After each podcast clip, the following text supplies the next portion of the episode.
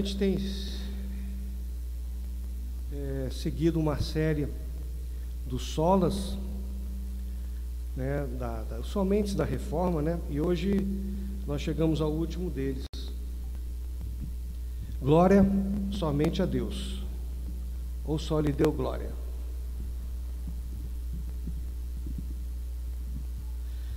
É, esses pontos foram sintetizados né, durante o processo da reforma protestante, eles vieram existir no momento de necessidade, a forte oposição que havia da Igreja Romana contra o movimento, né, é, principalmente marcado pela contra-reforma, e eles expressam os fundamentos, né, fundamentos ou alicerces ou pilares da fé protestante, servindo aí de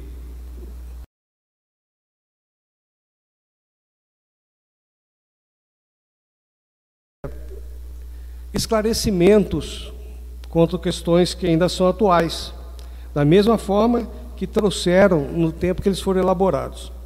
Então, junto com os solas, com esses postulados, com esses lemas, é, aconteceram também de aparecer, né, de serem elaborados confissões e credos com esses mesmos objetivos. Esse último lema, então, ele, como eu disse, é um dos pilares, talvez o, o principal pilar. Né? Alguns dizem que ele sintetiza tudo que foi postulado, tudo que foi é, elaborado para a nossa fé.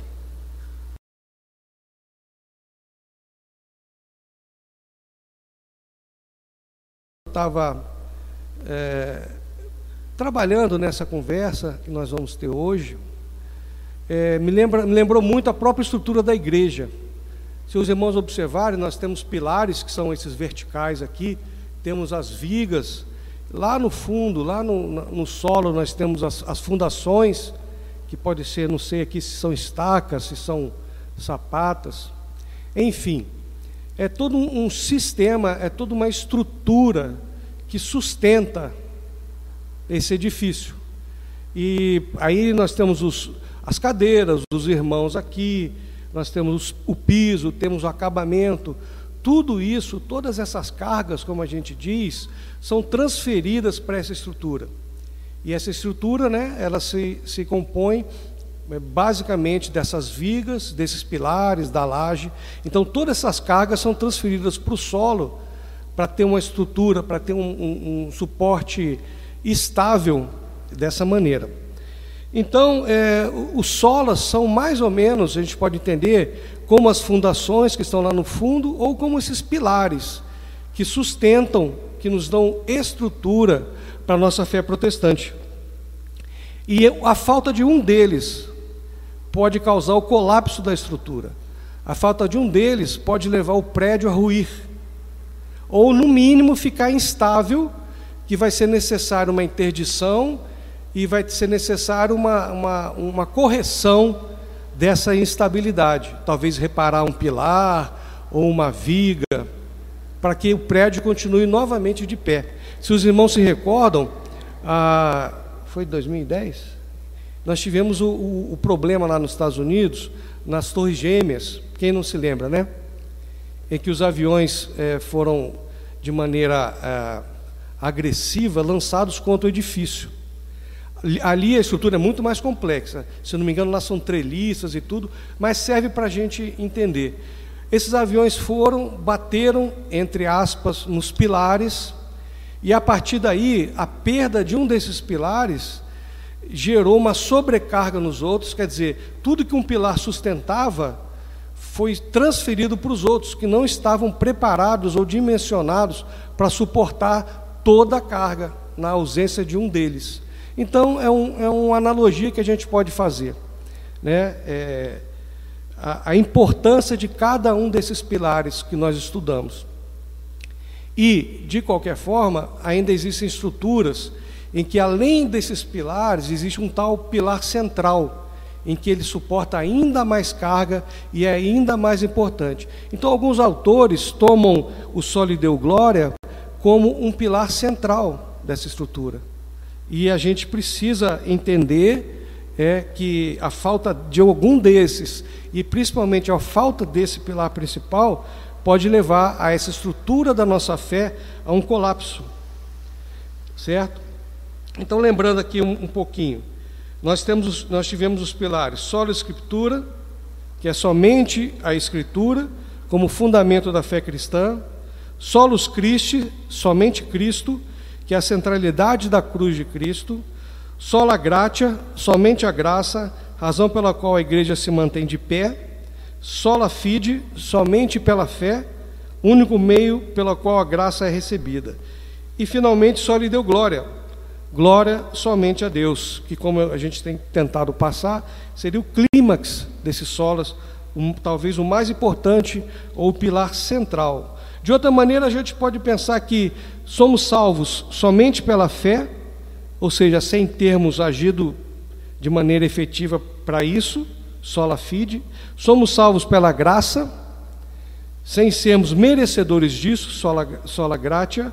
Somos salvos por Cristo somente, sem nenhum outro agente mediador, nem sacerdote, santo ou qualquer outra virtude própria é o solos Christis, somos salvos pela revelação da palavra de Deus, mais uma vez sola escritura, e toda adoração por causa da salvação é direcionada a Deus, só lhe deu glória.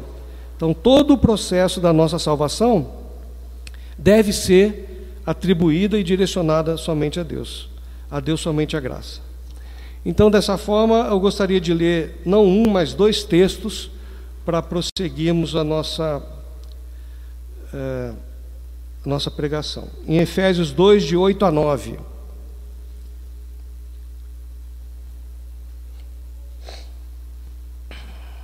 Efésios 2, de 8 a 9. Porque pela graça sois salvos, por meio da fé.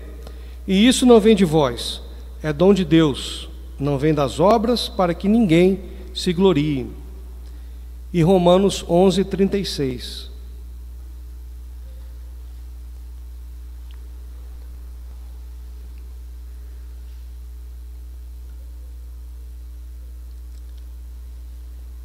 Porque dele e por ele e para ele são todas as coisas, pois a são toda glória pois a ele eternamente. Amém. Vou ler novamente porque dele, por ele e para ele são todas as coisas. Glória, pois, a ele eternamente. Então, historicamente, a frase só lhe deu glória é, é usada e para isso, ou por conta disso, existem dois aspectos que a gente pode entender. O primeiro é a relação desse postulado, desse lema que tem com a nossa salvação, como a gente já começou a ver. Deus é glorificado em seu plano de redenção.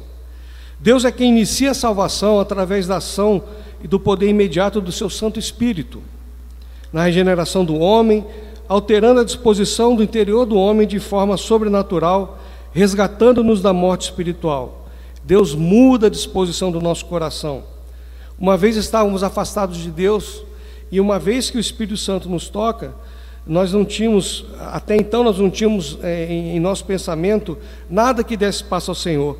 E de repente, pela ação soberana do Senhor e misericordiosa, nós passamos a ter desejos profundos pelas coisas de Deus. Quem não passou por isso? Essa é a conversão. Estamos indo num caminho e de repente a gente vira é, radicalmente para outro caminho. Um caminho agora voltado para as coisas de Deus. É algo sobrenatural, é algo que a gente não explica, mas é algo que ninguém rouba da gente.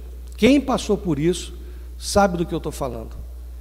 Quem passou por isso sabe como andava, em que rumo seguia e agora em que rumo tenta desesperadamente seguir.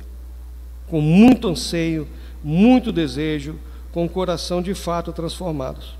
Passamos a ter interesse por Cristo, nosso coração é transformado. Isso feito de uma maneira, como eu disse, muito rápida, né? E mais importante, ou melhor, e é importante que a gente entenda que foi sem a nossa participação, ou qualquer outro fator que vocês possam pensar, a influência de alguém, a ação de algum outro ente, ser, ou seja, o que for, né? nada, nada disso. E nada depende de nós. Se não fosse assim, o que aconteceria? O homem teria parte dessa glória. E nós vimos que toda a glória é a Deus. Porque pela graça sois salvos por meio da fé. E isso não vem de vós, é dom de Deus. Não vem de obras, não vem de nossas ações, não vem dos nossos próprios desejos, mas um desejo impresso profundamente em nossa alma e em nosso coração. Então, é, por isso que e, o lema é esse: somente Deus, somente a Deus a glória. Não temos crédito nenhum na salvação. Outro aspecto que os reformadores também se preocupavam na época era a maneira como Deus deveria ser adorado na igreja. Porque havia muita corrupção, havia, já havia muita idolatria, desvios, já se dava crédito a outras outros entes, digamos assim, outras fontes né, dessa graça, que poderia ser fonte dessa graça, mas que não era, e havia essa preocupação dessa corrupção no século XVI. Então, no desejo de se livrar dos ídolos, os, os, os reformadores é, trabalharam muito fortemente nessa questão, nesse outro aspecto. E o homem, como já se sabe desde o início, ele cai muito facilmente em idolatria. Por quê? O homem, o homem é rebelde, ele se recusa a honrar e glorificar a Deus. É da natureza do homem, da natureza caída do homem. E esse é o ponto básico da nossa corrupção. Nos recusamos a glorificar a Deus da forma devida e correta. E aí a gente pode ir para Romanos, eu vou ler aqui, os irmãos não precisam abrir. Romanos 1, de 20 a 23. Pois desde a criação do homem, os atributos invisíveis de Deus, seu eterno poder e sua natureza divina têm sido vistos claramente, sendo compreendidos por meio das coisas criadas, de forma que tais homens são indesculpáveis. Porque, tendo conhecido a Deus, isso que é importante, não o glorificaram como Deus, nem lhe renderam graças, mas os seus pensamentos tornaram-se fúteis e os seus corações insensatos se obscureceram. Dizendo-se sábios, tornaram-se loucos e trocaram a glória do, do, Deus imortal por imagens feitas segundo a semelhança do homem mortal, bem como de pássaros, quadrúpedes e répteis.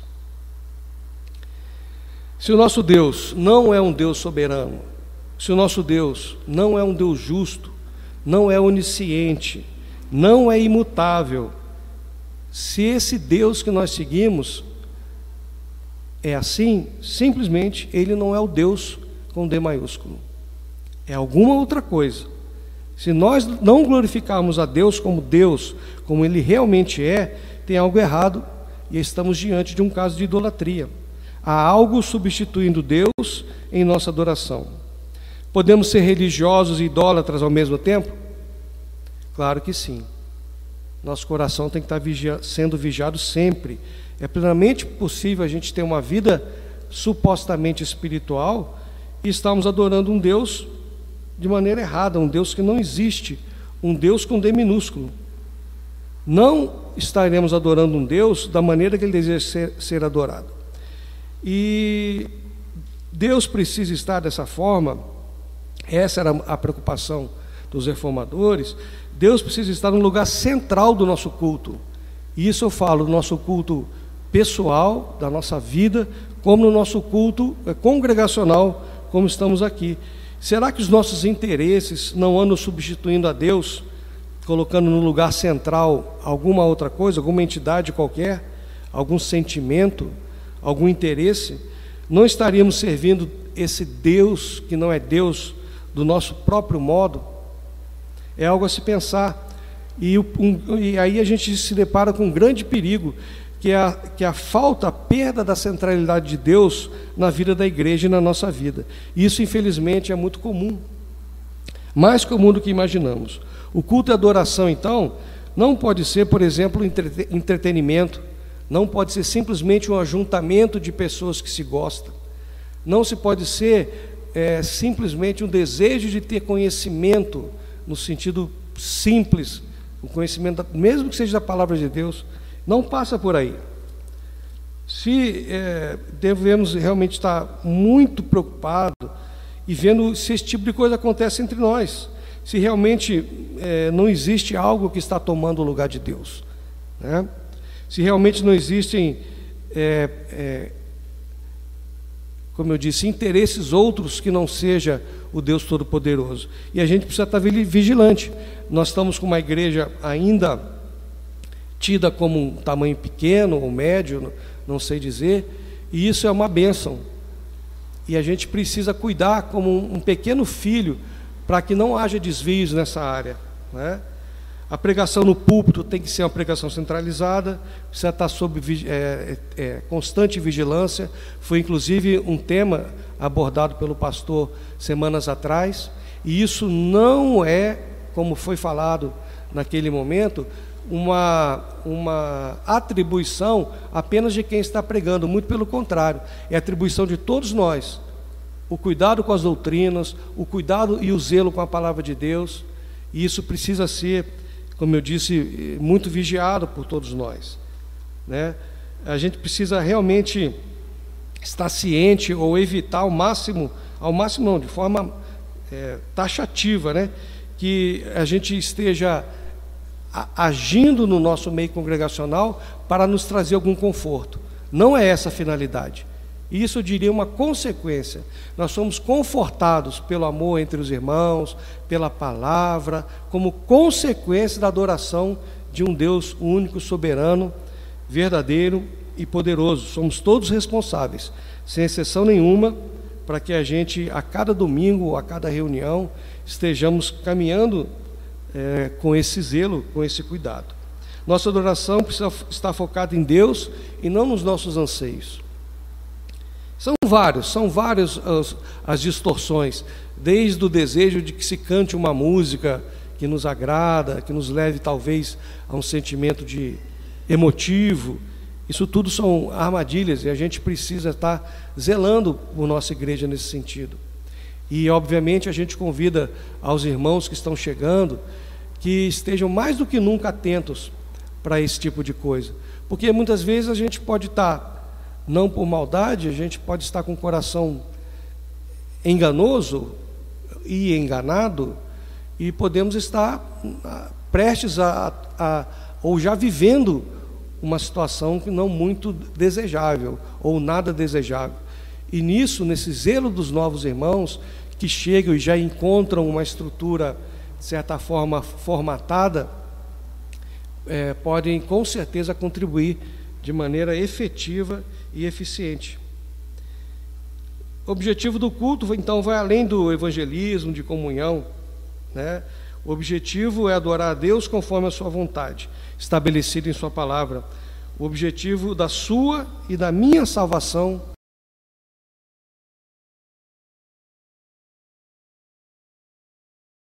da nossa salvação é glorificar a Deus e somente a Deus.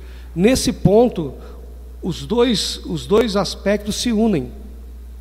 Ah, parece que eu estou falando de duas coisas diferentes, mas não. Nós temos o processo da salvação, da glorificação do Senhor na salvação, e o processo que se encaminha a partir daí da santificação, da, da, da igreja, da vida da igreja, está tudo muito relacionado. A Ele toda a glória pela salvação e que no nosso processo de santificação o nosso alvo seja continuar glorificando a Deus. E aí a gente pode pensar na glória de Deus sob uma perspectiva divina, porque o alvo de Deus, acima de tudo, é manifestar a sua glória. Ela foi revelada em tudo que se faz, em tudo que se fez, ao revelar sua excelência moral às suas criaturas e evocar o louvor delas por sua beleza e seus benefícios, aí incluindo principalmente a salvação que nos foi dada por Cristo Jesus. Efésios 1:3 diz: Bendito seja o Deus e Pai do nosso Senhor Jesus Cristo, que nos abençoou com todas as bênçãos espirituais nas regiões celestiais em Cristo. Bendito seja Deus e Pai de nosso Senhor Jesus Cristo, que nos abençoou com todas as bênçãos espirituais nas regiões celestiais em Cristo. A palavra no hebraico para glória, é kabod, ela tem um significado de peso. Ter peso como uma moeda tem peso. O valor de uma moeda hoje é um pouco diferente, mas o valor de uma moeda era dado pelo peso dela. O peso da moeda significa valor ou dignidade. É mais, basicamente a mesma raiz da palavra glória no hebraico. Quando a Bíblia fala da glória de Deus, está falando da sua importância, do peso ou dignidade. Quando somos chamados a glorificar a Deus, significa que temos que tratá-lo de acordo com a sua importância, significado e dignidade que ele merece. Isso é glorificar a Deus. Quando dizemos só lhe Deus glória, significa somente a Deus deve ser atribuído toda a honra, todo esse peso de valor. A glória divina pertence unicamente ao Pai, ao Filho e ao Espírito Santo, na figura da Trindade. Glória essa que é eterna, imutável, foi no princípio e agora e sempre será. Já no grego, a palavra usada é doxa, que tem um significado original, mas como uma atribuição de valor, algo que, em nossa opinião, tem esse ou aquele valor, né? o valor que nós atribuímos a algo ou alguém, né? na nossa opinião, isso é muito importante. Então, nós temos, por um lado, no hebraico, traz um valor de dignidade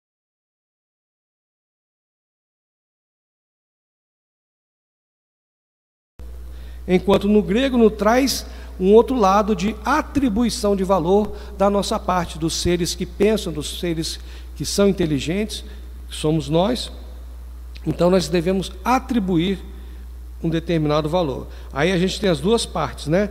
A primeira, manifestação de excelência e da dignidade, que é uma glória demonstrada, e o outro, uma resposta, uma atribuição, uma resposta de honra e adoração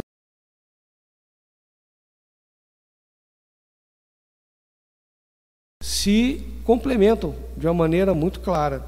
Espero ter sido claro para os irmãos. A glória de Deus, disse J.R. Bick, achei muito bonito, eu coloquei aqui essa citação. A glória de Deus é a beleza de suas perfeições multiformes, bem como o esplendor admirável que emana dessas perfeições. Mais uma vez, é uma beleza de algo que já existe e um esplendor que emana dessas perfeições, o que é reconhecido, atribuído através desse reconhecimento. E a gente lembra de alguns.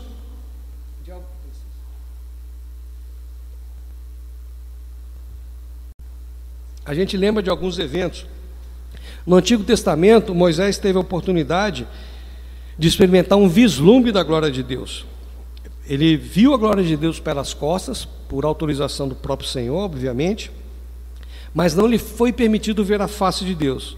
Isso foi suficiente para que a face do próprio, a face de Moisés mesmo, se ficasse brilhando, né, com resplendor reconhecível e óbvio, né? Agora é esse tipo de brilho, esse tipo de resplendor que tomou tomou forma na face de Moisés. Isso veio de onde? Não era algo dele era algo de Deus, era um reflexo dessa glória de Deus. Nesse breve encontro que ele teve com a glória de Deus, ele passou a refletir essa glória. Já no Novo Testamento, em Marcos 9, Pedro, Tiago e João tiveram uma outra experiência singular também, uma experiência única, que foi no Monte da Transfiguração, quando no meio deles Jesus foi transfigurado. E ele também, Jesus dessa vez, ficou é, resplandecente com uma, luz, uma, uma luz muito brilhante, mais que o sol ao meio-dia. E essa luz emanava de Cristo, de forma que aquelas testemunhas todas caíram por terra em temor e tremor. São situações diferentes. De onde vinha essa luz no momento da transfiguração? Ela já não era refletida, mas era algo interno. Naquele momento, né, a divindade de Cristo se fez presente e proporcionou a manifestação da mesma glória. Uma glória foi refletida e a outra glória foi vinda do próprio interior. Mas, quando a gente lembra de Moisés, na realidade, essa reflexão da glória de Deus é exatamente o que Deus espera de nós, da nossa vida. Que a glória dele resplandeça em nossa vida, através do nosso testemunho, da nossa fidelidade, através da nossa adoração, através do que nós podemos ser para essa sociedade. essa, essa possibilidade de refletirmos a glória do Senhor em nossas vidas, através da obediência, principalmente, né? Em Romanos 15, 6, nós temos que Jesus falou: para que com um só coração e uma só boca vocês glorifiquem ao Deus Pai do nosso Senhor Jesus Cristo. Desculpa o, o apóstolo que escreveu. Mais uma vez, a reflexão da glória de Deus.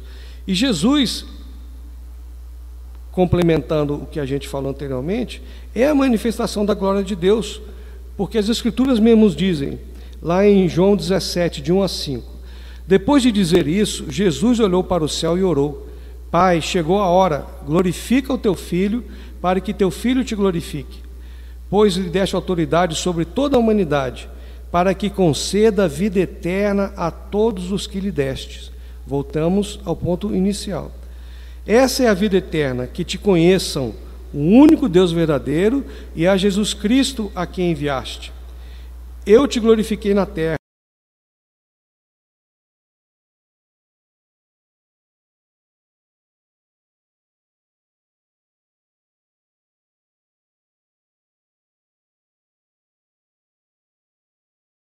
O único Deus verdadeiro e a Jesus Cristo a quem enviaste. Conhecer como? através do reflexo da glória de Deus em nossas vidas. E a gente tem também em Atos 3,13: o Deus de Abraão, de Isaac e de Jacó, o Deus de nossos antepassados, glorificou o seu servo Jesus. Então, a maior manifestação da glória de Deus foi demonstrada em Cristo Jesus. E somente a Ele devemos acreditar a vida eterna que é dada àqueles que foram alcançados pela graça salvadora. Ou seja, é um santo loop, looping, a gente vai e volta para só lhe deu glória. Toda a obra de Jesus Cristo, incluindo aí a nossa salvação, tem esse único e único e necessário propósito, glorificar o Senhor. Então, o Espírito Santo, o Pai, o Filho, é, mostra que é, a Bíblia mostra que eles são cheios de graça, majestades e soberania. Ele criou todas as coisas, sustenta e governa toda a criação. É o Pai que perdoa pecadores por meio do sacrifício do seu único filho na cruz para reunir a igreja dos quatro cantos da terra. Ainda envia o Espírito para confortá-lo e santificá-la. O Deus revelado na Escritura faz com que toda a criação glorifique. No Antigo Testamento, Deus é resplendor, como nós falamos, é uma presença, acaba sendo um reflexo na vida de Moisés. No Novo Testamento, a glória, o significado dessa glória está ainda atrelado ao significado do Novo Testamento. A glória, a majestade, o poder de Deus se manifesta na operação do poder da salvação divinos na história da redenção. Isso é o mesmo conceito, o mesmo tipo de conceito se aplica a Cristo. A gente pode ver em algumas passagens na vida é, relativa à vida terrestre do Senhor. João 1,14. Aquele que é a palavra tornou-se carne e viveu entre nós. Vimos a sua glória glória como do unigênito vindo do Pai, cheio de graça e de verdade. Sobre a existência do Senhor Jesus. João 17, 4 e 5. Eu te glorifiquei na terra, completando a obra que me deste para fazer. E agora, Pai, glorifica-me junto a ti, com a glória que eu tinha contigo antes do que o mundo existisse. Quanto à volta do Senhor, Mateus 16, 27. Pois o filho do homem virá na glória do seu Pai com os seus anjos, e então recompensará a cada um de acordo com o que tenha feito. É a gente viver em obediência. Na própria pré-existência do Senhor, João 12:41. Isaías disse isso porque viu a glória de Jesus e falou sobre ele. Isaías viu a glória de Jesus e falou sobre ele, a pré-existência. Em João 17:5. E agora, Pai, glorifica-me junto a ti com a glória que eu tinha contigo antes que o mundo existisse. Deus busca a sua glória e em si mesmo, porque não existe outra divindade, outra entidade no universo digna de louvor. Mais uma vez é um looping santo, né? Deus busca a glória em si mesmo. Não há outra fonte de glória, não há outra razão, não há outra finalidade que não glorificar o Senhor. Só existe um único Deus, o Senhor. Lá em Êxodo 3,14 ele fala: O eu sou. E ele se revela através da Escritura. Porque somente o Senhor é Deus, só Ele é digno de toda a glória. O Espírito Santo busca a glória do Filho, o Filho busca a glória do Pai, e o Pai tem prazer em glorificar o Filho e o Espírito na igreja e no mundo. Deus faz com que a, todas as coisas redundem em glória para Ele, é o Lupin Santo. Criação é obra para a sua glória. A gente já parou para pensar qual a finalidade da criação?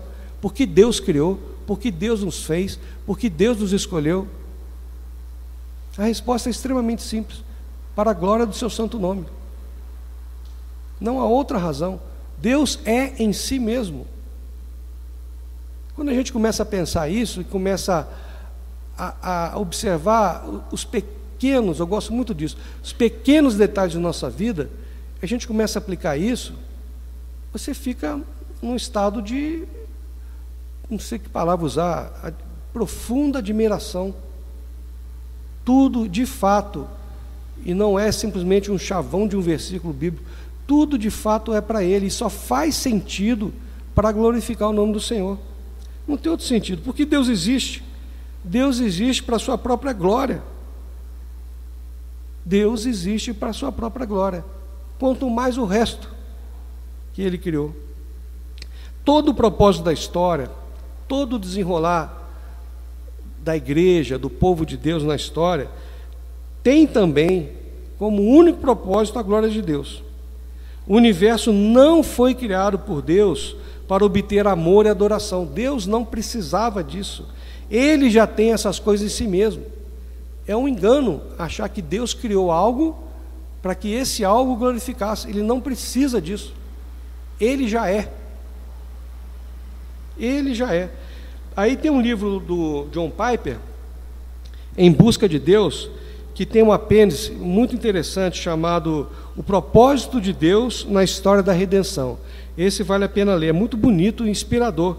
É, é, não caberia ler aqui porque é muito grande o capítulo, mas basicamente é, ele começa assim: olha, o propósito de Deus na criação, portanto, era encher a terra com a sua própria glória. Isso fica claro, por exemplo, em Números 14, 21, em que o Senhor diz: toda a terra se encherá da glória do Senhor. Em Isaías 43, 7, em que o Senhor se refere ao seu povo como os que criei para a minha glória. Aí desse ponto em diante, o, é, o autor continua, né, através dos, dos diferentes é, eventos marcantes na história do seu povo, e mostra sempre o agir de Deus para levar as pessoas a reconhecer sua glória, confessando que Ele é o único e suficiente e Senhor do universo, dando toda a honra que Ele merece, em resposta adequada a, a essa manifestação da presença e da glória dele. Aí ele passa pela criação, ele passa pela Torre de Babel, o chamado de Abraão, pelo êxodo, pelo é, evento do êxodo, né? pela descrição, é, pelo evento da entrega da lei, pela peregrinação através do deserto, a conquista de Canaã, pelos primórdios da monarquia, pela instituição do templo de Deus, pela libertação na época dos reis, após a morte de Salomão, pelos tempos do exílio, pela época dos profetas pós-exílio, seguindo depois pelo Novo Testamento durante a vida e ministério de Jesus, que foram, obviamente, dedicados a glorificar o Pai até o evento da sua morte, daí por diante. Então, o propósito de Deus para a igreja, sob a ação de Cristo em favor da glória de Deus, faz a gente chegar à conclusão que o propósito da igreja, do seu povo, é de fato glorificar Deus. Não há nada, tudo que você olhar ao seu redor, você vai ver e vai entender e vai ter, sei lá, alguma. Cada um, é, cada um tem sua própria experiência, né? No meu caso, me dá um calor no coração, dá um calor no rosto, sei lá o que, que é, quando eu começo a pensar nessas coisas e entender que realmente tá a, a, a nossa a nossa é, nossa frente, né? É, esse propósito de Deus ser glorificado em tudo que nós fazemos e em tudo que Deus é, fez em nossas vidas particulares e para o povo dele. E o João, o apóstolo João, escreveu uma, uma citação também maravilhosa né, quando ele descreve a cidade santa, em Apocalipse 21, 23, que é: a cidade não precisa de sol nem de lua para brilharem sobre ela.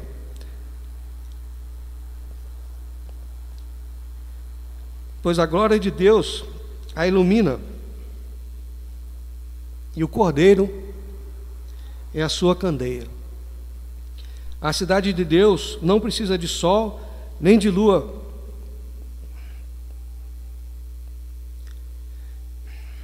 para brilharem sobre ela.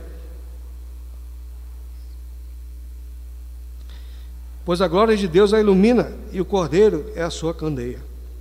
Então a gente conclui que tudo isso é pelo amor do seu próprio nome. Ele é uma fonte sem graça, de, de perdão, uma fonte de graça sem fim e suficiente em si mesmo. Por outro lado, se a gente for ver pela perspectiva humana, que se confunde um pouco também com o que eu já falei anteriormente, mas tentando dividir um pouquinho o assunto, é, o breve catecismo de Westminster já nos ensina que o fim principal do homem é glorificar a Deus e gozá-lo para sempre. Nós existimos para a glória, para glorificar a Deus. Essa é a nossa principal vocação. Pode pensar em qualquer outra coisa. A sua vocação é glorificar a Deus. E deve ser assim tudo que a gente faz, em tudo que nós dizemos, tudo que a gente viver nesse mundo tem que ser para isso. Em todo agir e falar, o homem deve buscar glorificar a Deus. E o principal deleite do homem é exatamente esse. Nós temos felicidade quando nós glorificamos a Deus. Se você observar bem, nas nossas atitudes do dia a dia, a gente sabe aquelas que realmente glorificam a Deus. E quando naquele momento a gente consegue observar essas ações, essas atitudes, o nosso coração enche de uma alegria indescritível, que não é comparável a qualquer alegria de qualquer outra atitude que a gente faça de maneira displicente de maneira sem atentar se está glorificando ou não a Deus. Quando a gente passa pela experiência de vivemos um momento em que nós sabemos que fomos usados para glorificar a Deus, mais uma vez nosso coração se aquece. Eu também duvido que os irmãos não tenham passado por experiências como essa. Talvez não conscientemente, mas se começar a observar, fazer esse exercício, vai ver, não há não há nada que se compare a estarmos glorificando a Deus em nossas ações e atitudes.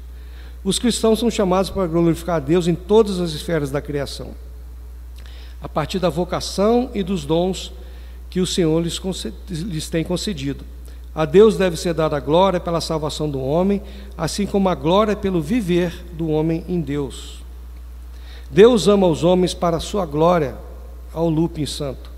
Somos chamados e convertidos somente por sua graça livre soberana e irresistível, mais uma vez, para a sua glória. Nossas amizades, estudos, trabalho, descanso, casamento, família, tudo deve ser buscado e feito para a glória de Deus. Em 1 Coríntios 10, 31, tem. Assim, quer vocês comam, bebam ou façam qualquer outra coisa, façam tudo para a glória de Deus. E aí, isso também nos remete aos ministérios da igreja, a nossa vida em, em comunidade. Se alguém fala, diz em 1 Pedro 4,11, se alguém fala, faça-o como quem transmite a palavra de Deus. Se alguém serve, faça-o com a força que Deus provê, de forma que em todas as coisas Deus seja glorificado mediante Jesus Cristo a quem sejam a glória e o poder para todo sempre. Amém. A glória de Deus precisa, deve resplandecer nos nossos dons, esses dons que cada um de nós fomos abençoados. Devemos nos alegrar nele e em nenhuma outra fonte. Esses dons foram para a glória de Deus, para uso para glorificar o Senhor. Assim como a glória de Deus é a coisa mais importante para ele, da mesma forma, tudo que fazemos para a glória de Deus, fazemos e pensamos, também deve ser para Ele. E Calvino afirmou que a glória de Deus deve estar para nós acima da nossa salvação. É importante perceber que quando Deus é glorificado na vida e palavras humanas, ele não se torna mais glorioso do que sempre foi e será. Isso é maravilhoso. Deus já é. Ele não precisa da criação para glorificá-lo. Ele simplesmente já é. Nada que a gente possa fazer aumentará em nada a glória do Senhor. Outra citação que eu deparei foi de Jonathan Edwards. Ele falou o seguinte: os grandes momentos de minha vida não foram aqueles em que me preocupei com a minha própria salvação, e sim aqueles em que fui levado à comunhão com Deus e contemplei a sua beleza e desejei a sua glória. Eu me, eu me regozijei e anelei ser esvaziado e aniquilado do eu, a fim de que fosse cheio tão somente da glória de Deus e de Cristo. Que possamos dizer o mesmo, né? Coríntios 6:20, vocês foram comprados por alto preço. Portanto, glorifiquem a Deus com o corpo de vocês. Romanos 11:36, pois dele, mais uma vez, pois dele, por ele e para ele são todas as coisas. A ele seja a glória para sempre. Amém. Então, irmãos, Deus é essa fonte de todas as coisas. Tudo tem sua origem e causa nele e Ele é o alvo final para cuja glória todas as coisas contribuem. Que Deus seja glorificado. A gente pode então tirar do que nós conversamos, primeiro, nossa salvação deve-se exclusivamente à ação de Deus. Eu espero que isso tenha ficado claro. Não podemos atribuir nada a nada ou a ninguém, nem mesmo uma mínima parcela de contribuição a esse processo. Tudo precisa ser acreditado ao Pai, ao Filho e ao Espírito Santo. Devemos também buscar perceber a glória de Deus em nosso redor. E a gente, nesse momento, nesse exercício de reconhecer a glória de Deus, a gente pode ser surpreendido. Porque quanto mais atento a gente fica às coisas que acontecem ao nosso redor, mais sensíveis e a gente consegue cada vez mais perceber a ação e o mover de Deus no estudo, na vida familiar, no ônibus que a gente perdeu e por alguma razão a gente encontra no outro ônibus seguinte um querido irmão ou a oportunidade de falar do Senhor. Tudo isso é manifestação da glória de Deus. Se a gente fizer esse exercício e ficar atento, nós vamos ser surpreendidos. E mais uma vez, nosso coração vai se aquecer nas menores coisas eu sempre gosto das menores coisas. Porque as grandes me parece que a gente reconhece muito fácil. Mas as menores coisas do agir de Deus em nossas vidas são maravilhosas para edificação. Outro ponto é que, como a gente, como cristão, como nós devemos glorificar a Deus? É uma pergunta relativamente simples, né? Tendo uma vida piedosa. A gente glorifica a Deus quando confessa os nossos pecados e buscamos perdão, louvando, adorando e deleitando-se no, Deus Trino, como Criador, Provedor e Redentor, confiando em Deus e entregando-lhe todas as coisas, tudo isso glorifica o Senhor, sendo zelosos com essa glória de Deus, andando com humildade, gratidão, principalmente, e alegria diante do Senhor, tornando-nos cada vez mais conformados à imagem do Filho de Deus, conhecendo, amando e vivendo os mandamentos da palavra de Deus. Tudo isso glorifica o Senhor tendo uma mentalidade celestial e nutrindo o desejo de estar com Ele para sempre. Essa vida piedosa é a nossa forma de glorificar a Deus. Outro ponto, nós precisamos também entender de fato a glória de Deus. Amar, glorificar a Deus e viver para Ele com esse objetivo. Não há sentido real nenhum em viver se não houver uma busca profunda em tornar isso uma prática em nossa caminhada. O simples questionamento se uma determinada atitude que tomamos ou, ou que conforme agiremos glorifica realmente a Deus, ou se a motivação que nos leva a estudar, trabalhar, servir com nossos dons à igreja, é, são para glorificar a Deus ou de alguma forma são é, usados para suprir uma necessidade nossa, muitas vezes até uma ambição, ambição de poder, de ter reconhecimento de alguma forma, ou de obter algum outro tipo de retorno é, que nos preencham né, esses vazios que nós temos em nosso interior.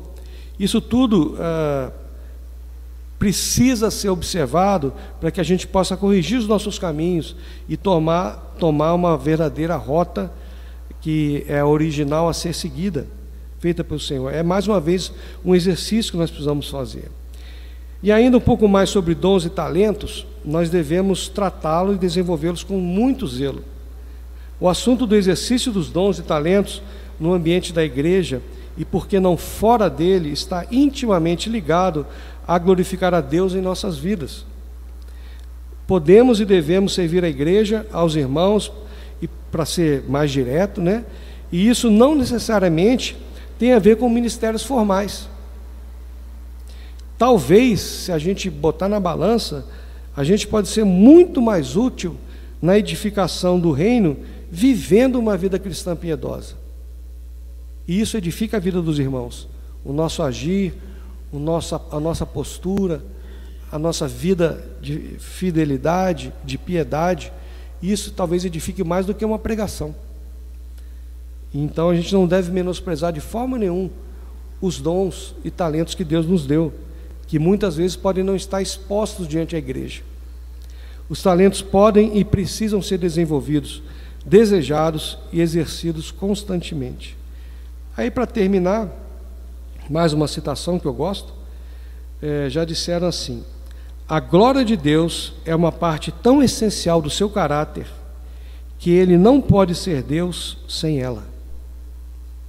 Amém? Vamos orar? Mais uma vez, Deus querido, louvado seja o teu santo nome, obrigado, Senhor, pela tua palavra que possa agir em nossos corações, que possa nos edificar, que possa ser motivo de reflexão e glorificação do seu santo nome. Em nome de Jesus. Amém.